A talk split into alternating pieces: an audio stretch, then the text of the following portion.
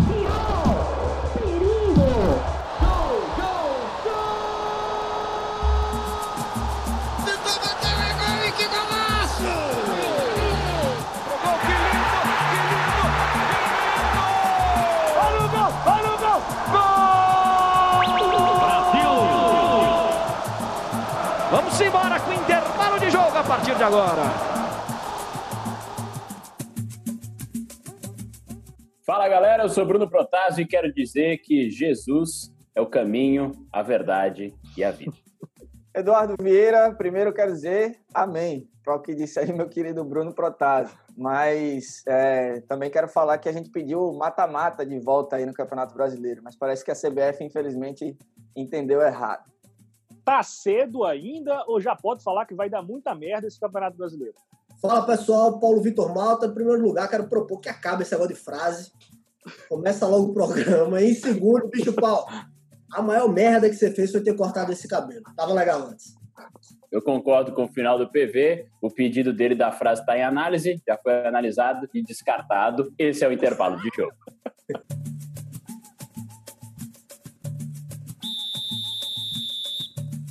Muito bem, galera. Como você pôde acompanhar, já deu para ter uma noção do tema da gente: Campeonato Brasileiro, ou melhor, o Covidão 2020. E por que isso? Os casos de Covid-19 estouraram no retorno do Campeonato Brasileiro em todas as divisões, da primeira até a terceira. A gente teve casos no CSA primeiro, nove que estouraram, depois foi evoluindo e hoje já chegou a 20, isso só de jogadores. Se a gente for passar para o Goiás na Série A, 10 primeiro acusaram, na contraprova foram 9. O Imperatriz na Série C viajou com 19 jogadores. Dos 19, 12 testaram. Esse número já subiu para 14. Então já tivemos jogos adiados, dois do CSA, dois do Imperatriz, um do Goiás pela primeira divisão. Que momento para começar um campeonato brasileiro. A gente discutia o futebol durante a pandemia e agora, senhoras e senhores, já tivemos exemplos preocupantes. O que, que fica dessa situação para um campeonato que está acontecendo em todas as divisões, nesses aspectos de jogos adiados, outros não? Paulo Vitor Malta, nossa língua felina, como o assunto pede uma opinião mais ácida para esse momento, me diga, o que, que fica dessa situação com tanta hoje tanta dúvida em relação a esse protocolo? Começou da pior maneira que a gente podia imaginar? Primeiro lugar, a rua tá segura aí com o vigia passando de moto. vazou, vazou o vigia. Bom saber que tá tudo protegido por aí na sua área. Ainda bem, né? Acho que foi na casa do Bruno. Ah, foi aí, essa, essa vigilância. Aqui tá tudo ok. Tá tudo ok. Mas vamos lá, vamos, vamos falar do, do futebol, tentar um pouquinho, né? É, nós tivemos, já debatemos o primeiro programa sobre é, esses casos de coronavírus, como ficaria, como seria o protocolo, e agora a gente está vendo na prática é, a gravidade desse vírus, né? Da contaminação. E aí o Bruno citou casos, eu vou trazer mais para próximo, que a gente tem a cobertura diária, que são os dois clubes alagoanos na Série B do Campeonato Brasileiro, CSA e CRB. Eles disputaram a final há uma semana e o CSA testou nove jogadores positivos para a estreia contra o Guarani. Foi tentado, foi tentado, né, Bruno, adiar esse jogo. Só confirmando. Tentaram. Tentaram, mas não conseguiram. Beleza. Em elenco ainda, o CSA tem 31 jogadores inscritos tirou nove, né? Mas foi, conseguiu ganhar a atuação do time, já que já não é boa completo, né? Foi bem abaixo esperado, mas conseguiu ganhar. É, e aí a gente vai para aquele dilema. E os restantes dos jogadores? Aí, ah, testaram negativo para esse jogo. Mas pode ser que em dois dias esses caras já acusem positivo. E aí a gente entra nessa espiral mais nove jogadores do CSA testaram positivo.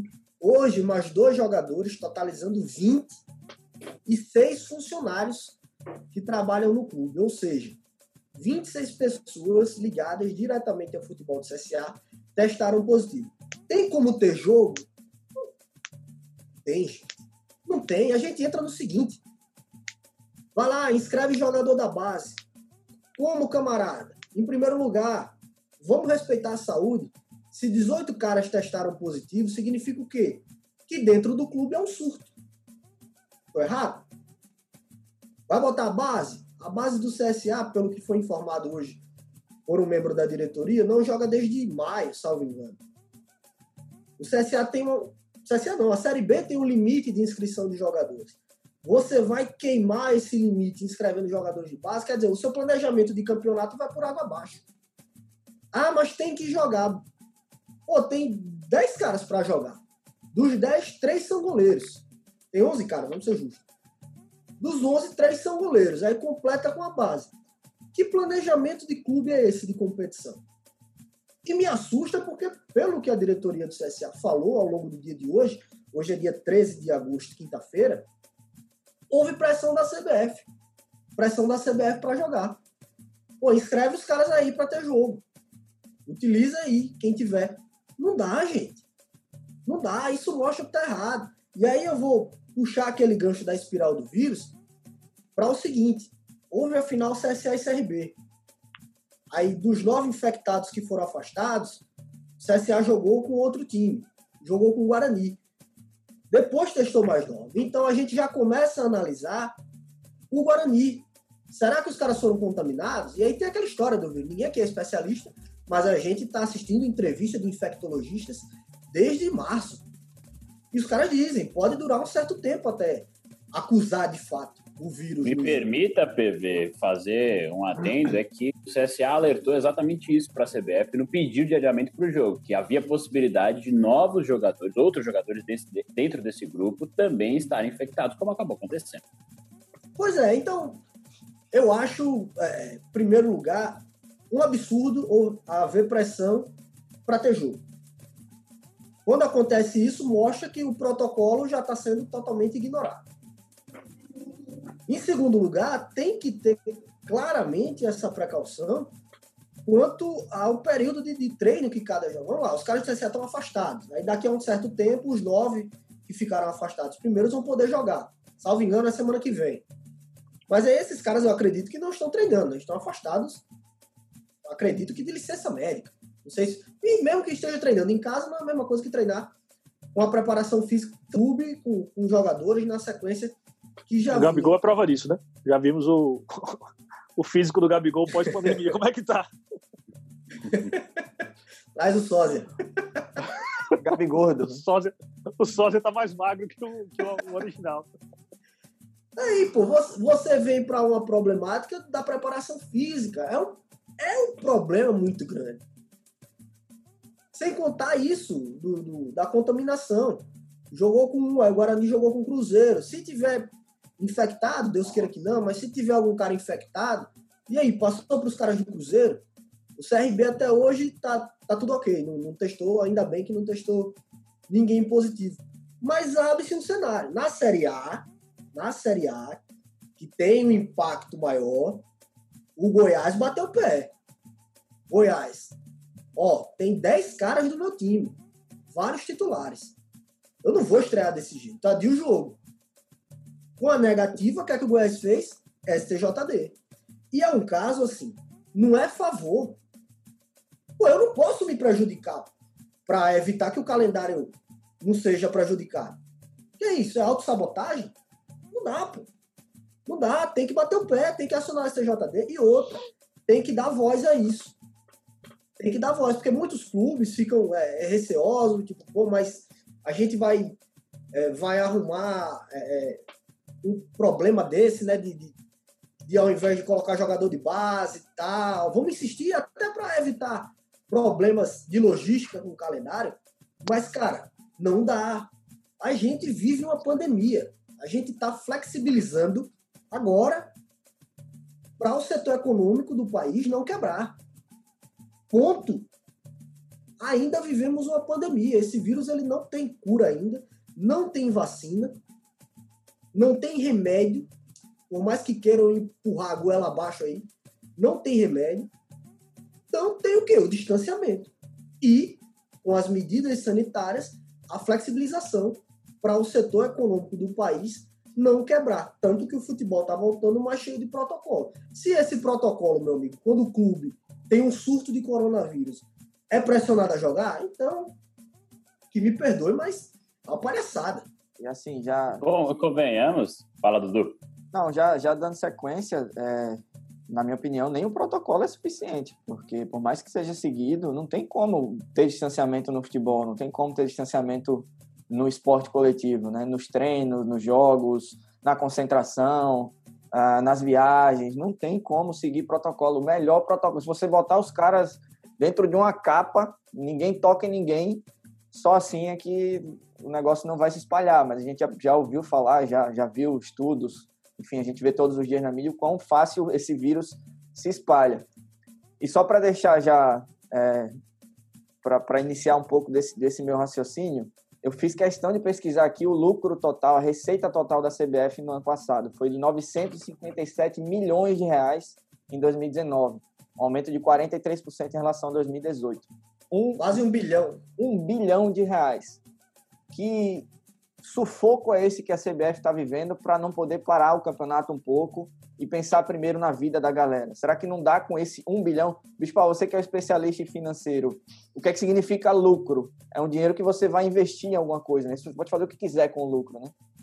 Isso. É aquilo que está sobrando ali do seu orçamento, aquilo que você é, né, teve de receita, além de todos os seus gastos. Um bilhão de reais. Será que não dá para parar um pouco o campeonato, dividir nem que seja metade desse dinheiro ou menos, um terço, um quarto desse dinheiro? Fala, Sendo justo, sendo justo, a CBF pegou uma parte dessa grana e repassou aos clubes.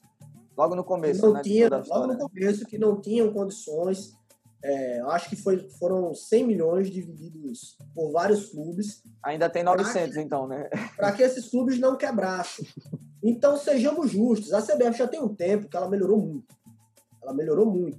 A Copa do Brasil está aí para comprovar. A Copa do Brasil saltou de uma premiação hoje a, a que é melhor, melhor que tem. É a melhor que tem. E assim, os protocolos de não sanitário, mas antes da pandemia, de premiações, de jogos, de organizações. A CBF ela melhorou muito, massa. Só que nessa questão da pandemia, eu não sei, Dudu, se, se a questão é, é, Sinceramente, eu não sei se não, chega eu também acho que não, também acho que não. Mas o que eu tô falando é o seguinte: aqui é um, é um pensamento muito egoísta, não sei, muito pequeno da CBF. Pô, tem gente morrendo, 100 mil pessoas morreram no Brasil. Inclusive, deixar registrado aqui: o Henrique não está participando hoje com a gente, porque o avô dele morreu em São Paulo. Então a gente já deixa o nosso abraço para o Henrique, para a família dele, que é mais um, mais uma vítima das 100 mil pessoas. Então, tipo assim, você tem tanto dinheiro assim sobrando, você não precisa se preocupar, porque eu tenho certeza que uma das preocupações da CBF é a questão comercial, são os contratos, o campeonato tem que rolar, mas, cara, não tem condições, o campeonato precisa parar, precisa ser reformulado. Eu comecei a, com a questão da frase, que o não gosta, Falei que a gente pediu mata-mata, alguns de vocês pediram mata-mata, a CBF entendeu errado, né? Porque realmente tá, vai ser um mata-mata. É questão de tempo até morrer alguém. Um atleta, é. um dirigente, é, um segurança, um roupeiro, um massagista, uma cozinheira, qualquer pessoa, vai morrer alguém. É certo, vai morrer alguém por conta desses casos voltados ao futebol. Aí chega o seu tal do Walter Feldman, que é o secretário-geral da CBF, não sei qual é o cargo dele, dizendo que não, não, não vejo motivo para paralisação do campeonato agora. Meu amigo, em uma rodada foram 40, eu perdi as contas aí que o Bruno falou, mas acho que foram 40 casos. Imagina na sequência de tudo. Então, assim, eu, tô, eu acho que a CBF está sendo muito hipócrita em continuar o campeonato e não pensar nas vidas, e não pensar em toda essa situação e não reformular essa, essa, esse ano, porque realmente não dá. Eu estou vendo vários e vários comentaristas, repórteres, enfim, pessoas influentes pressionando e, e, acho que a gente não vai ser diferente. Talvez a gente não tenha essa voz, essa potência que as pessoas que estão pressionando tenham, mas a CBF tem que entender que o campeonato tem que parar e algo tem que ser feito, tem que ser reformulado, tem que dar uma, uma respirada para melhorar um pouco mais a situação, para aí sim pensar no, no futebol, mas não dá para acontecer não. É, e aproveitando isso, nosso querido Bicho-Pau, menino Hugo, mas sempre atende carinhosamente por Bicho-Pau, Tá parecendo Sobre... um menino mesmo, né? Com esse corte de cabelo. Tá, ele deu, uma, ele deu uma baixada no gramado. Isso, aquele, é. aquele, aquele, menino que, que tá arrumado para ir para voltas altas. Ele é. Uma pastinha debaixo do braço, borracha. É, exatamente. Para frente, Eduardo Vieira, sua beleza é incompreendida. tá, mas falando, falando parte do... do incompreendido, aproveitar que o PV citou isso, é, é muito difícil também de entender o protocolo que foi colocado em jogo agora, porque, por exemplo, aí vamos jogar outro caso do Atlético Goianiense, com quatro jogadores confirmados para Covid-19 e consegue um recurso dizendo que eles já estavam mais naquela fase de contaminar outras pessoas. Vão para o jogo. E aí fica aquela dúvida. Tá, e aí, como, como, como foi olhado isso? Como foi diagnosticado? O resultado já saiu em cima da hora praticamente do jogo, no mesmo dia, o que já é absurdo. Fica muita dúvida, né, Bicho Paulo? E assim, o questionamento ele se torna altamente natural quando a gente vive uma pandemia. Afinal de contas, se a gente não questionar, não souber se tem segurança suficiente, como é que você vai a campo? O grande problema hoje é que o protocolo está gerando muita dúvida, né? Exato. O, é, assim, difícil adicionar mais, mais elementos a essa discussão do que PV, Dudu e você mesmo já falaram, mas assim, é, é muito complicado que a gente, que o protocolo é foda. Não, vou recomeçar. É, esse protocolo e nada é a mesma coisa. Esse protocolo e bosta é a mesma coisa protocolo não serve de nada, velho. Assim, o único protocolo que resguardaria a vida das pessoas seria o isolamento social dos times. Tipo assim, o time todo fica dentro da concentração. Aqui imaginando, tô imaginando. Tá? O time todo fica numa concentração, o outro time fica em outra concentração, ninguém sai, ninguém entra, fica Isso só é aquela bolha. galera. Tá, tal da bolha, bolha. sanitária. É, a bolha, bolha todo, todo time. É. Só que como é que você vai? Assim, a CBF vai, de novo, entra na questão dos custos. A CBF vai arcar com o custo de colocar o time concentrado no hotel, como era antigamente, os times ficavam concentrados em hotéis antes dos jogos? Não tem. Eu acho que nenhum time, poucos times vão ter recurso para viabilizar um negócio desse. A CBF também acho que não é nem do interesse dela esse tipo de coisa. Então, assim, esse campeonato é um erro, a gente já discutiu isso né, no, no episódio passado. Esse campeonato é um erro absoluto. É, eu sou menos otimista no sentido de mudar os protocolos ou parar o campeonato. Eu acho que para, não se, mas quando, porque é quase certo que vai acontecer uma morte dentro do futebol, e aí não precisa nem ser um jogador, pode ser um roupeiro, um segurança, alguém vinculado, alguém que não teria pego e não teria morrido se o futebol não tivesse voltado. Então, eu acho que a, o único, a única, é, isso é muito feio falar, mas a única esperança entre muitas aspas aí que a gente tem do futebol parar, ou de pelo menos ser reformulado o protocolo, ou de ser reformulada a fórmula, reformulada a fórmula é boa, né? Reformulada o método de disputa do, do campeonato, vai ser quando acontecer uma coisa absurda, alguém morrer, alguém ficar internado grave, ou um time inteiro ser tiver que ser dispensado porque estão todos doentes por Covid. Assim, é muito difícil é, essa situação e eu, eu não vejo saída saudável, digamos assim, com perdão do, do, do trocadilho. Tem outro ponto, é, só acrescentando, é, nós temos visto isso muito para as outras coisas fora do esporte, né? para nossa rotina normal, que é a justiça comum, que é o Supremo, decidindo é, coisas desse tipo. Por exemplo, a autonomia de municípios e estados para lidarem com o coronavírus. Essa questão do distanciamento e tal, todas essas decisões. E isso me chama a atenção porque nós estamos vendo assim, os problemas eles estão acontecendo. Pelo que vocês estão comentando, a, a, a tendência é que a coisa se agrave. Isso chama a atenção para o STJD. Que é assim, quando a CBF ela se recusa ah, vamos lá, adiar o jogo, ou qualquer coisa do tipo, não envolvendo a CBF, mas os clubes, quem tem a decisão nesse quesito do campeonato é o STJD. E eu acho que as coisas vão começar a partir para esse princípio. Já estão, né? Mas eu acho que pode se transformar em algo muito recorrente. Diariamente a gente ter é, decisões do STJD, então é outro ponto eu acho que a gente precisa ficar ligado nesses próximos dias para ver se vai ter algum padrão, se o próprio tribunal vai se manifestar a respeito de tudo isso, porque se as Paulo, pautas já estão chegando lá. O tribunal pode até decidir é, parar o campeonato, né, de alguma forma também, depois que seria o ideal. Sei lá, pode acontecer de alguma forma isso também. Olha, eu vou ser sincero para vocês, eu não acredito, isso sinceramente, que nós vamos ter uma paralisação do campeonato, a não ser que algo muito grave, como a morte de alguém, um caso que coloque alguém internado em, nessas condições, aconteça. Infelizmente, acredito que a gente só vai ver alguma mudança se enfrentarmos um cenário como esse, o que é muito preocupante. Mas, ao mesmo tempo, tem outra coisa que me incomoda e aí eu quero saber a opinião de vocês. Eu observei, depois de tudo isso que a gente conversou, de todos os casos que vieram à tona, e foram, foram dois que me vêm à memória. Dois jogadores que se manifestaram. Um que foi em relação. Três jogadores. Um que foi contra, que foi o Breno Calisto, zagueiro do 3 da Paraíba, que enfrentar o Imperatriz, que teve 12 casos confirmados. O Imperatriz viajou pelo país, já estava lá para jogar, e imagina se joga. Foi isso que ele se indignou, se mostrou contra a CBF, utilizou sua conta pessoal e falou, sabe?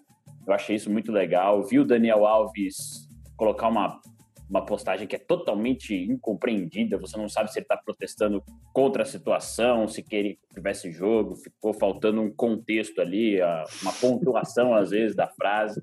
Um Infelizmente. Uma pontuação às vezes da frase é um jeito muito, muito, sutil de falar que o cara escreveu mal pra caralho, né, Bruno? É porque não dá para entender. Você, você, você lê e você não compreende o que, que é, ele assim, dá, deu para entender que ele está indignado, mas não dá para entender se ele gostou, se, não é que gostou, se ele aprova o adiamento e, e, e deveria ter tido outra forma de, de abordagem uhum. antes do jogo, ou se não, se ele queria o jogo. Não deu para entender isso. Né? Então, e aí o Rafael Moura, do Goiás, atacante, também já conhecido, se manifestou e disse que, em resposta ao Daniel Alves, é, que era uma questão de precaução, de prevenção, que era necessário para isso. Ele tinha sido um dos infectados, então era uma questão que envolvia a saúde, que foi preciso, apesar de todos os erros da demora, enfim, que me pareceu ser o protesto do Daniel Alves, né? Porque o São Paulo já estava lá para jogar. Mas eu, eu sinto falta disso. Você tem três, três jogadores eu sinto falta, por exemplo, dos jogadores do Guarani que jogaram contra o CSA, vem a público e bicho, eu tenho família, eu volto para casa, eu não estou numa bolha, como o Bispal falou. E me parece que isso tudo fica muito alheio, fica muito dependente de dirigente via público falar. E cadê a voz desses caras? Por que, que eles não se manifestam? Não sei se vocês sentem essa, esse incômodo também. É, o sindicato, eu acredito que o sindicato dos jogadores do futebol paulista foi um dos que se pronunciou que, enfim, iria pedir um, uma atenção melhor para essa questão dos protocolos e uma possibilidade de mudança aí de tudo isso, mas foi a única a única parte envolvida nos jogadores, nos atletas que falou disso. Mas assim, num país que a gente não tem nenhum, quase nenhum atleta se posicionando politicamente, é, não, não, não surpreende revolta, mas não surpreende que ninguém se posicione dessa forma, por mais que seja uma questão mais, mais clara de vida ou morte, né? Mas é, é, é, é meio que compreensível saber por que não está acontecendo nenhuma manifestação desse tipo, mas como eu falei, ainda assim revolta. Né? É, Bruno, eu acho que eu, eu cobraria mais explicações e mais manifestações dos jogadores do São Paulo, por exemplo, do que dos jogadores do Guarani. Porque o Daniel Alves, se tivesse feito uma postagem compreensível no sentido de reprovar essa volta e aprovar o adiamento do jogo, ele é um cara que tem peso e força para fazer com que essa mensagem ande para frente. E além disso, ele tem peso e força para a diretoria de São Paulo não querer é, agir contra ele por conta dessa postagem, o que eu acredito que não aconteceria no Guarani. Por conta, enfim, porque é um time menor, porque é um time de menor expressão, os jogadores ganham menos, então eles têm obviamente eles têm menos representatividade dentro do, do contexto do futebol brasileirão Série A e B. Então é mais, eu acho, eu acho que é mais importante os jogadores dos times grandes e os jogadores grandes dos times é, se posicionarem e aí, claro, eu desejo que eles se posicionem contra a volta e a favor do, da interrupção, enfim, tudo a gente já falou aqui. Mas, como o Dudu falou, assim, poucos, poucos jogadores hoje se manifestam politicamente, ou seja, qualquer outra, outro, outro assunto. Então, não era de se esperar, na minha opinião, que as pessoas, que os jogadores se manifestassem nesse caso. O que eu espero é que os grandes se manifestem nesse sentido que a gente falou para que, enfim, para que a, a, situação seja mudada, o CBF se sinta sensibilizado e os clubes também se sintam sensibilizados para mudar a situação de alguma forma. É, são situações que eu concordo, até um ponto interessante que você tocou, é, é, é porque a gente precisa dessas vozes também. Exato. Cara, eles estão ali, né? Eles estão na linha de frente. O PV tinha alguma coisa para falar? Fala, PV. Eu concordo. Era para reforçar essa fala dos meninos. É, não me surpreende que não que não tenha liderança, porque nós temos n problemas sociais e que chegam até o futebol e os atletas raramente, os atletas dessa geração, é, raramente se manifestam, um ou outro. E seja a favor do lado A ou lado B, tanto faz. Eu, eu acho que o importante é se manifestar, eu não gosto de quem fica em cima do muro. Você apoia A ou B, pô, se manifeste, argumente, a gente vive uma democracia. Fale, não, eu apoio a volta do futebol, por isso sou jogador, estou vendo diariamente que meu clube é, cumpre os protocolos, faz os testes e tal e deu o seu lado. Ponto. Perfeito. É um argumento. Então, mas é um, um argumento e uma posição. É complicado quando fica todo mundo calado. E a gente só fica vendo é, dirigente de clube rebatendo federação, enfim, fica uma coisa bem tumultuada. Perde até, eu acho que o grau de, de seriedade da coisa. Como foi o Campeonato Carioca. O Campeonato Carioca meu Deus do céu. Esse cabaré. Esse o, termo, o termo técnico, Paulo Vitor, é cabaré. Foi, foi o Campeonato Carioca. Aquilo existiu mesmo ou foi um, um devaneio? Foi uma ilusão de ela? então, assim, é, é só para fechar, Bruno. A mim não surpreende esse silêncio. É, infelizmente, eu também não fico surpreso. Eu acho que a gente precisa ter voz ativa em todos, todas as profissões. Futebol, então, que mexe com, com a massa e cada vez menos a gente vê a autonomia de jogadores se posicionando, até mesmo no, no, tradicional mesmo. A gente vê muita assessoria de imprensa moldando aqui, moldando ali, limitando fala aqui, limitando fala ali. Então ficou algo muito restrito que coloca, às vezes, o cara num pedestal que muitas vezes não é o caminho. Né? Às vezes você tem que blindar de certa forma, mas saber dosar.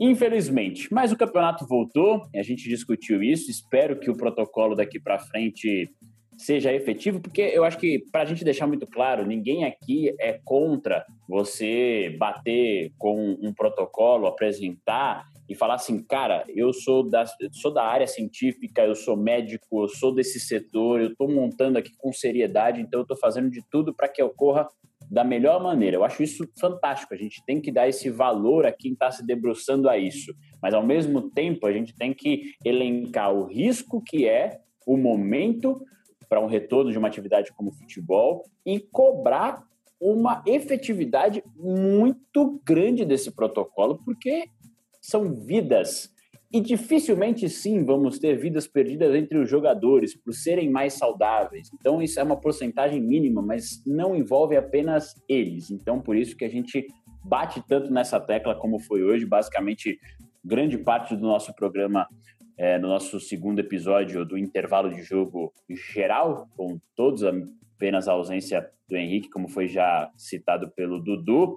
Mas o futebol em campo a gente já pôde acompanhar novamente. Então, voltando aos aspectos dentro dos gramados, o oh. Campeonato Brasileiro é, já está emitindo uma opinião aí, Dudu? Já não gostou do que viu em campo? Não, não. Segue o seu enunciado aí para a gente entrar nesse raciocínio, mas vai ser, vai ser parâmetro né, no campeonato isso. O australiano tá melhor. Ih, ah, calma aí também. Não chega tanto também. O que a gente viu dentro de campo, vamos focar então na Série A do brasileiro, porque é o que a gente tem mais visibilidade hoje, né, em comparação com os demais. Só que o Campeonato Brasileiro da Série A vai para a segunda rodada, está sendo completada hoje. A gente já viu seis jogos da primeira, sete da segunda. O que, que interfere nesses aspectos de jogos daqui para frente? A gente tem um tempo mais curto agora para debater sobre isso. Eu já vou mandar na lata o que eu elenquei aqui.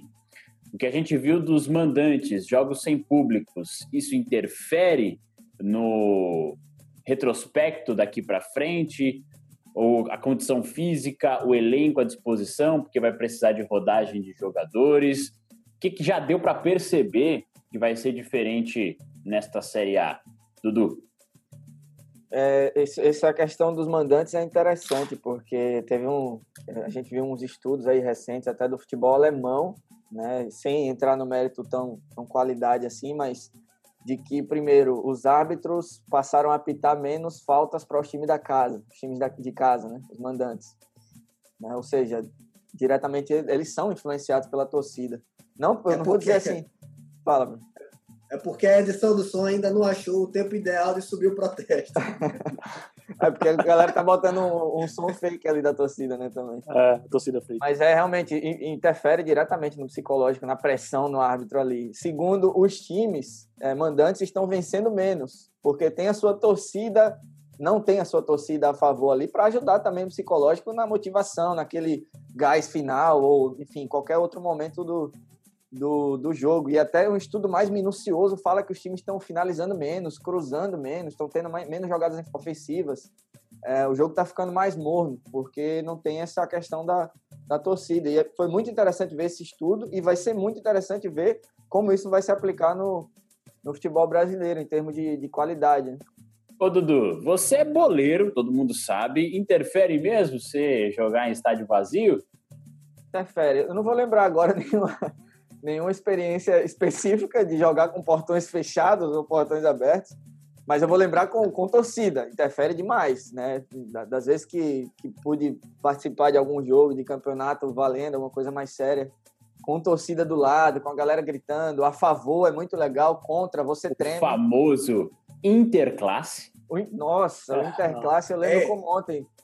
Para o pipoqueiro é foda, né? É, para o pipoqueiro é pesado, mas eu lembro pra como ontem. Pipoqueiro interclasse na quinta série. Minha mãe estava na arquibancada nesse dia, todo mundo gritando meu nome, meu apelido na época, né? Se não, que era? Não, não, não, falar não, aqui peraí, vocês viram que ele não falou. Não, aí não. Qual era o apelido? Todo mundo gritando na época, e aí é, Filho da puta vai falar, não. Último minuto de jogo, cruzamento na área. Eu fiz, eu fiz, um gol, fiz um gol de, de, de voleio no último minuto do jogo, assim, então corria pra galera. Era coisa incrível. Então, assim, Aí ele pena que não tá documentado. Não tá filmado nem nada, mas minha mãe tá de prova. Mas interfere, interfere diretamente. Porra, que testemunha confiável do canal da mãe. mãe. Mas interfere clara, claramente, assim, vocês sabem, a gente tá brincando aqui com essa resenha de, de boleiragem, mas vocês sabem, até, até pra gente como repórter na linha de fundo ali, na hora de, de, de descrever um gol, é, ou de escrever, o PV que está diretamente ligado a isso, escrevendo matérias, é, influenciado pela emoção da torcida, é uma coisa. Outra coisa é você fazer Não. sem... É gol. E aí? Cadê o grito? Cadê a comemoração? Só ver os jogadores lá. É meio é muito estranho, cara. E vai ser interessante acompanhar isso. A qualidade, infelizmente, o futebol brasileiro já não é daquelas, né, que a gente que a gente cobra e espera, e eu acho que vai influenciar diretamente aí na sequência da, da competição. Antes de passar para os outros integrantes, vamos de estatísticas. Primeira rodada da Série A, seis jogos, duas vitórias de mandantes, três de visitantes, empate. Segunda rodada, aí nenhum visitante levou a melhor.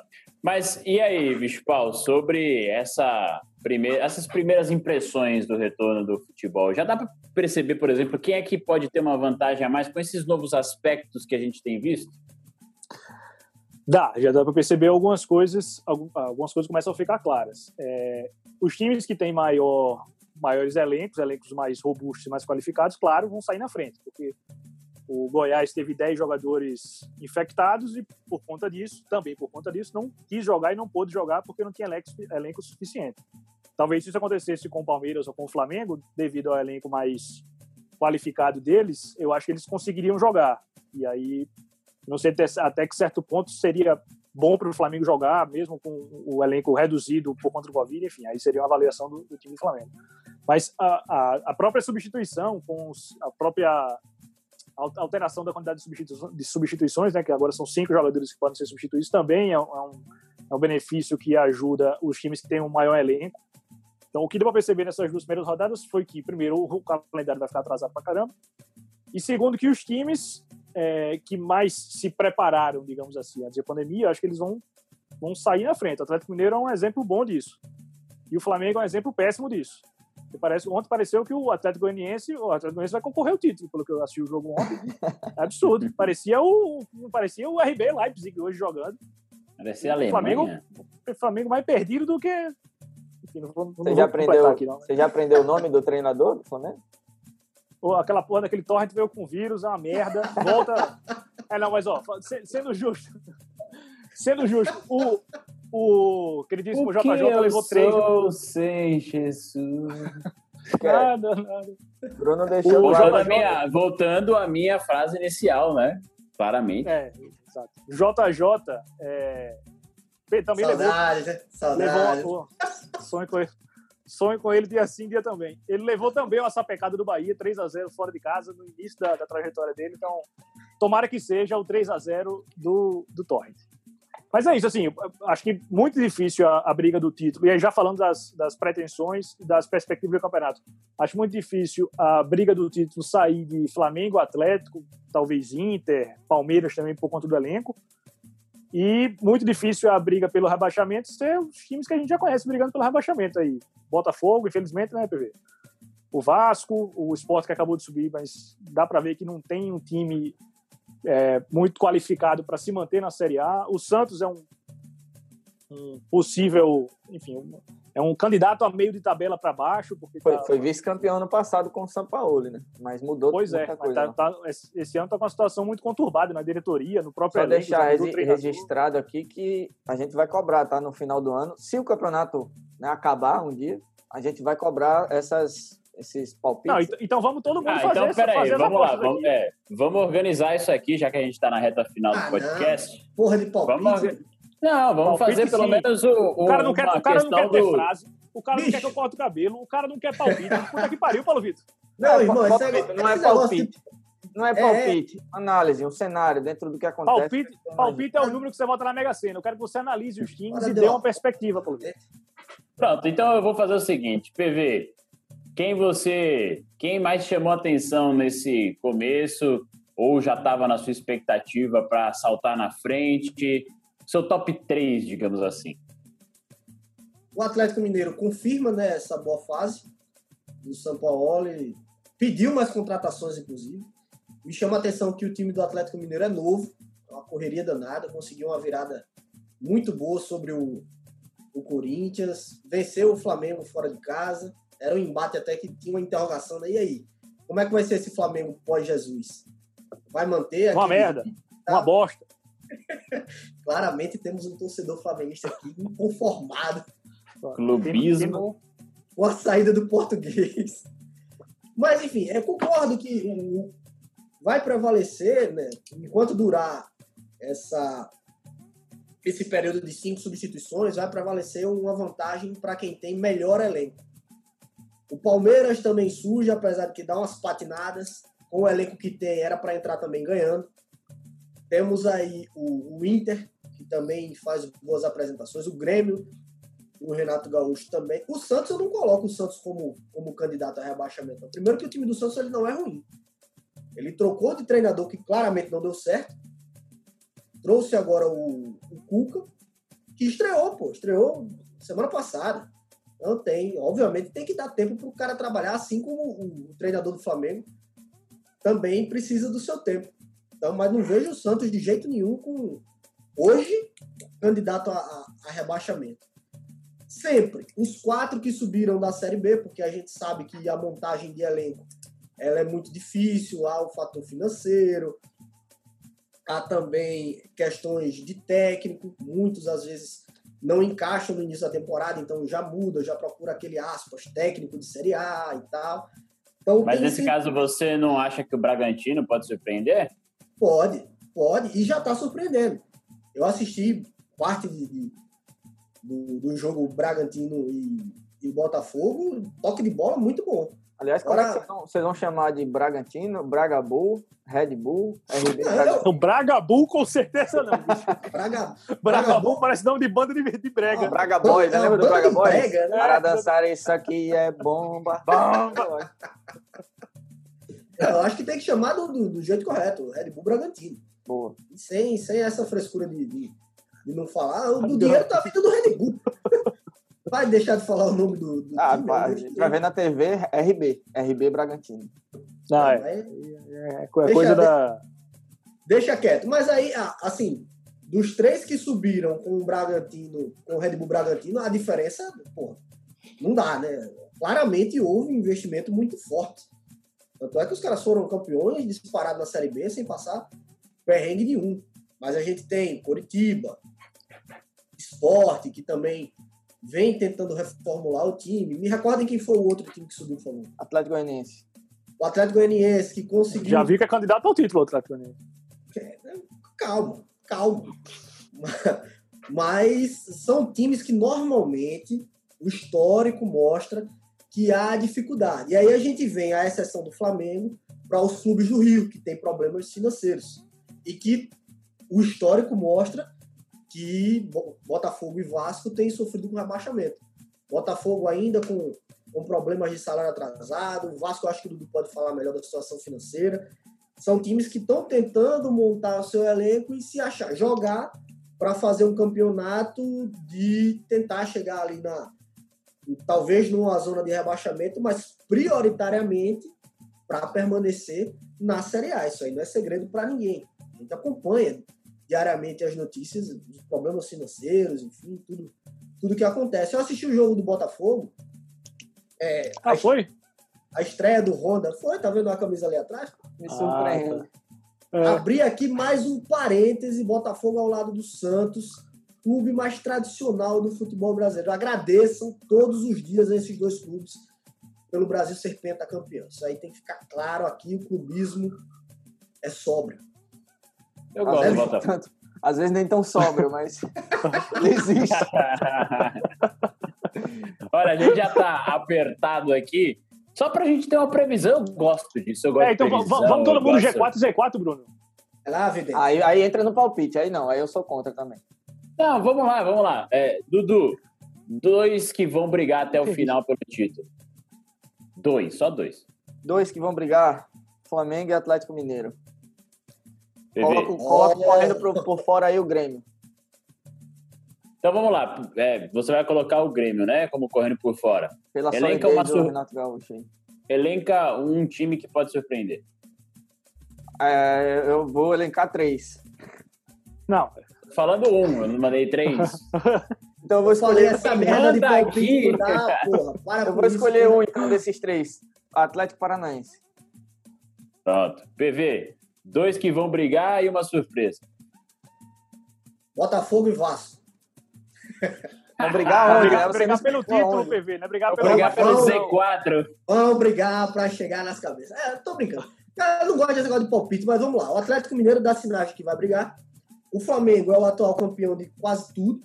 Então, só não briga se der muito errado essa fórmula do Turré. E Palmeiras tem elenco para isso. Internacional sempre chega lá na frente. Ô, Pronto, eu peço dois, aí o cara sai elencando o campeonato. Não dá, fala dois, surpresa. Dois, fala, dois, fala, dois, fala, fala, surpresa. Fala surpresa. O que, é que você acha que cara, ser? Eu espero que esse Red Bull Bragantino seja uma grata surpresa. Mostrou um futebol muito ofensivo. Então é legal Gostei você de... falar isso já, só rapidinho. Então você não tem nenhum problema com esse negócio de clube empresa, dessa novidade não, aí. Não, Tem uma galera que é puta com isso. O RB Leipzig agora na, na o Red Bull Leipzig na semifinal da Champions. É 11 anos, não tem tradição nem nada. Não tem problema. Não, pelo contrário. Isso é assunto para um outro, outro podcast. Isso, a gente vai debater sobre isso. Bicho pau para você que é tão eu tô percebendo que ele tá incomodado, ele tá querendo falar o, o palpite não, dele. Querendo palpitar, ele é um palpite. Tá querendo palpitar, ele tá, tá agoniado. Bicho, a pessoa quando entende, ela faz uma análise, como o Paulo Vitor e o Dudu fizeram. A pessoa quando não entende, ela vai pro palpite, porque é o palpite mesmo e foda-se, entendeu? Então assim, palpite, palpite do quem, quem vai brigar pelo título. Atlético Goianiense, não, mentira. É, Flamengo, eu vou botar Flamengo, eu vou ser ousado, porque eu quero ganhar essa porra sozinho. Eu vou botar Flamengo e Palmeiras. Porque o Atlético é. Mineiro eu sinto que vai acontecer alguma merda. Eu vou ser ousado. Vai... Eu pensei que ele ia botar um Flamengo e um Curitiba. É, não. Ceará e Fortaleza, campeões. Olha, não, não, duvida do professor Rogério Senna e do Guto Gordiola, não, que eles vão lá. Pra... Não, aí, aí também, pra, pra, pra Fala campeão. Só surpresa, bicho. Tá, vamos lá. Então, Flamengo e Palmeiras, porque vai dar alguma merda com o Sapaolo, ele vai ser demitido, ou vai sair, ou, enfim, vai acontecer. Vocês vão ver. Confia em mim que vocês vão ver. É, surpresa, vou botar o Fortaleza, aí sim, pode ser uma surpresa boa no campeonato. E surpresa não quer dizer que o cara vai ser o terceiro colocado, mas vai ser mais do que o ano passado, por exemplo. Uhum. E, e só isso, né? Só... Que fungada maravilhosa. Ah, bicho, eu tenho um problema de rinite, porra. Hoje, hoje eu funguei muito menos, o telespectador tá em casa tá percebendo que hoje eu funguei muito menos do que funguei na, na semana passada. Cara, cara, estouramos o nosso tempo aqui no nosso intervalo de jogo. Mas Porra nenhuma, deixa eu falar. O cara, o cara no Spotify deve ficar muito puto. Quem que é esse? Quem, quem fica puto é o cara da edição, meu amigo. Esse cara, de verdade. Nossa, Nossa produção, nossa produção vai ter menos trabalho para o programa de hoje. O nosso intervalo de jogo está chegando ao fim. Depois dessa análise do retorno do futebol, que a gente, infelizmente, nomeou como Covidão. E a gente espera que tudo ocorra bem e que o campeonato siga de maneira segura, sem tantos absurdos como a gente tem acompanhado. Dudu, muito obrigado. Bom dia para você aí na Austrália, não é isso? Um bom dia, um abraço. Tem muito assunto para a gente debater no, no, na sequência, né? A gente não chegou a falar da torcida, que tem gente querendo que a torcida já no estádio. Pelo amor de Deus, CBF, olha, a gente vai falar muita coisa. Sim, e deixa aqui comentário. meu abraço para o nosso Henrique Pereira, que está num momento complicado, mas que a gente está junto, né? Todo mundo, infelizmente, tem passado por isso, então a gente dedica todo esse programa aqui para o nosso parceiro Henrique e logo, logo ele vai estar de volta com a gente aqui também. Bicho Pau, aquele abraço. Abraço, meus queridos. Até a próxima semana. Abraço também para o nosso queridíssimo Henrique Pereira, passando por um momento difícil, mas as coisas vão se resolver. Semana que vem eu achei que está com a gente de volta. Falou, galera. Valeu, PV. Valeu. Reforçando aí um abraço para o Henrique, para o Carlos Henrique Pai também, né? Momento difícil, mas nessas horas a União dá aquela força. Nos encontramos na próxima. Espero que com um tempo maior para que a gente possa falar de times, né? De jogadores, enfim, de como tudo está se encaminhando dentro de campo. E uma semana atrás da outra nos obrigou a formular esse nome, infelizmente, do programa Convidão.